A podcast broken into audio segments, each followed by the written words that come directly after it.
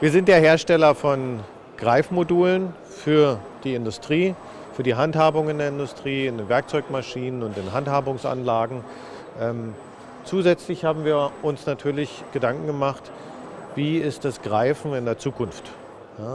Und wir sehen da einfach auch den Trend in den Maschinen, dass die immer universeller werden, dass nicht nur ähm, immer wieder dieselben äh, Werkstücke gehandhabt werden, sondern dass auf einer Maschine sehr unterschiedliche Werkstücke gehandhabt werden. Und äh, deswegen es, liegt es natürlich nahe, dass man sich darüber Gedanken macht, warum Mutter Natur ein so universelles Werkzeug wie die Hand entwickelt hat. Und wir haben uns Gedanken gemacht, was brauchen wir denn in, äh, in ähnlicher Form in der Technik. Und wir sind also zu dieser Entwicklung gekommen mit der Fünf-Finger-Hand. Das ist eine Hand, die also von der Handwurzel aus mit neuen Motoren ausgestattet ist und der ganzen Technik, die dafür notwendig ist, um diese neuen Motoren zu betreiben.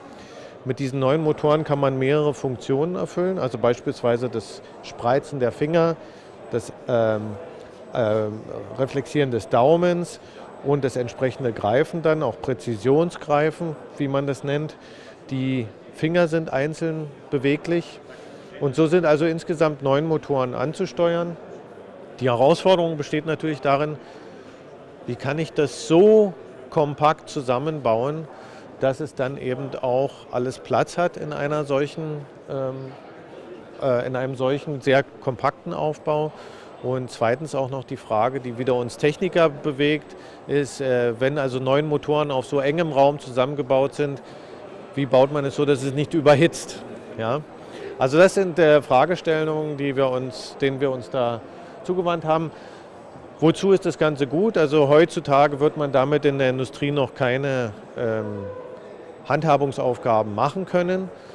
Die Idee ist aber zu untersuchen, was ist notwendig, damit das passieren kann. Also welche Software ist notwendig, welche Wahrnehmungsfähigkeiten muss ein Roboter haben, damit er entsprechend zugreifen kann, entsprechende Greifstrategien zu entwickeln welche Sensoren werden gebraucht und äh, diese Themen, die auch vielleicht ein bisschen mit der Kommunikation zwischen Roboter und Mensch zu tun haben. Also das Gesten abbilden, also so, dass man sich eben auch unterhalten kann, so wie wir Menschen das auch machen.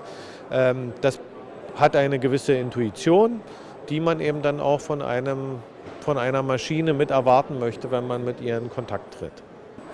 Und äh, wenn ich jetzt zum Beispiel die Spreizfunktion ausüben möchte, dann kann ich die auch entsprechend anwählen und die Hand, die Finger spreizen bzw. schließen. Ja? Und ähnlich funktioniert es dann zum Beispiel mit den Fingern. Hier ist diese Hand sogar etwas äh, geschickter als eine menschliche Hand, weil sie hat einen einzelnen Motor für den kleinen Finger. Und wenn ich den hier bewege, das ist also etwas, was eine menschliche Hand so ohne weiteres nicht kann. Ähm ja, ja, genau, genau. Und äh, auch den Ringfinger kann ich so bewegen.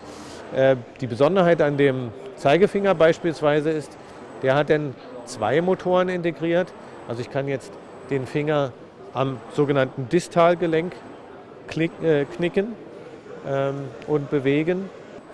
Und äh, wenn ich jetzt zum Beispiel die Spreizfunktion ausüben möchte, dann kann ich die auch entsprechend anwählen und die Hand, die Finger spreizen bzw. schließen. Ja? Und ähnlich funktioniert es dann zum Beispiel mit den Fingern.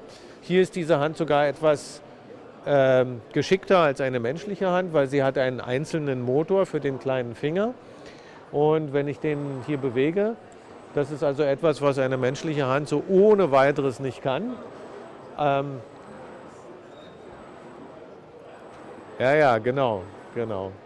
Und äh, auch den Ringfinger kann ich so bewegen. Äh, die Besonderheit an dem Zeigefinger beispielsweise ist, der hat dann zwei Motoren integriert.